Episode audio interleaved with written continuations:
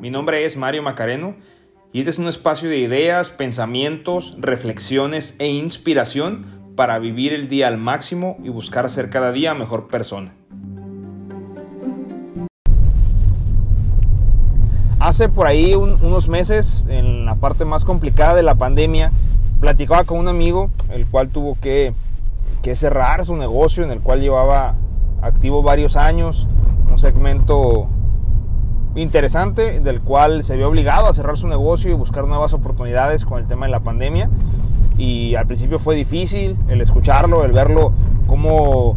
el, desconocimiento y la falta de experiencia en ese sector, el cómo atacarlo, el cómo desarrollar una oferta comercial, eh, fue difícil, fue difícil para él. Y un día me, comenta, ¿sabes qué? Me dice, ya, ya encontré un, un cliente importante, una cadena me está solicitando eh, material, me requiere y, bueno, la verdad es que me dio bastante gusto y se lo comenté textualmente. Muchas felicidades, ya eres parte de una lista de proveedores que no está abierta al público, que, es selecta y que no cualquiera y ya eres parte de, ya eres parte de esa cartera y eso debe darte gusto y es un éxito y, a seguir adelante, ¿no? Y de ahí en más me, me puse a pensar que muchas veces no estamos preparados para el éxito ajeno y preparados en el sentido de que tenemos una carencia mental y espiritual que no nos deja alegrarnos por el éxito ajeno. Y es que el éxito ajeno muchas veces nos beneficia de forma indirecta. ¿Por qué? Porque al final cuando estamos rodeados de personas que, que, que tienen éxito, que les va bien, aprendemos algo. Siempre, siempre aprendemos algo. Siempre de una plática, de, ver cómo esa persona se desarrolla, de ver cómo incrementa su negocio, de ver cómo incrementa sus clientes, de ver cómo, cómo su vida cambia, cómo quizás, quizá muchas veces su estilo de vida cambia, es mucho mejor que antes. Pues bueno, de eso aprendemos y al final siempre existe esa eh, mal llamada envidia de la buena al final no deja de ser, no deja de ser envidia, pero, pero es más que envidia, debemos transformarlo en motivación, porque siempre he pensado que si en la mesa en la que estamos somos el que más sabe o el que más aporta, estamos en la mesa equivocada porque no hay crecimiento, porque no nos desarrollamos. Y es doloroso, es doloroso porque muchas veces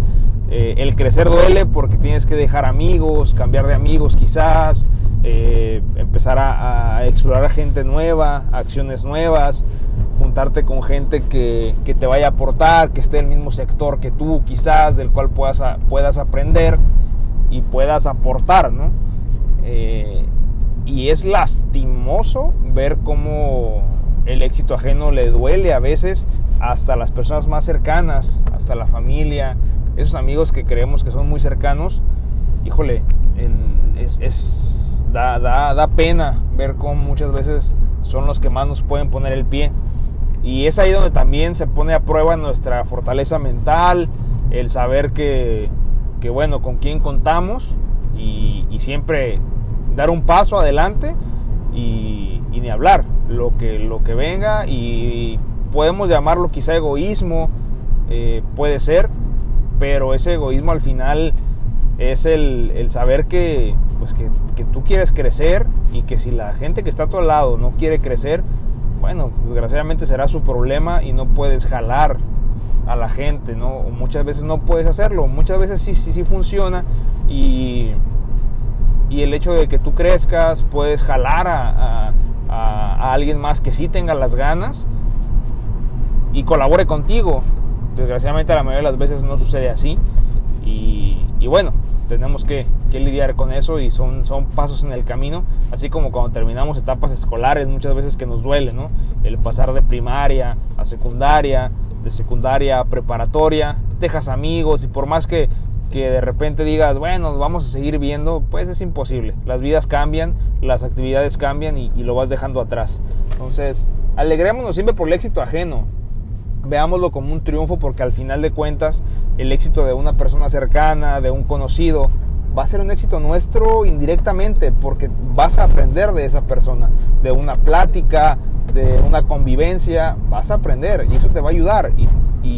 te va a ayudar a mejorar como persona, como profesionista, eh, en los diferentes ámbitos, porque al final una persona que profesionalmente está creciendo, personalmente también está creciendo, porque tiene nuevas experiencias, madura de forma distinta y debemos de verlo de esa forma. Entonces,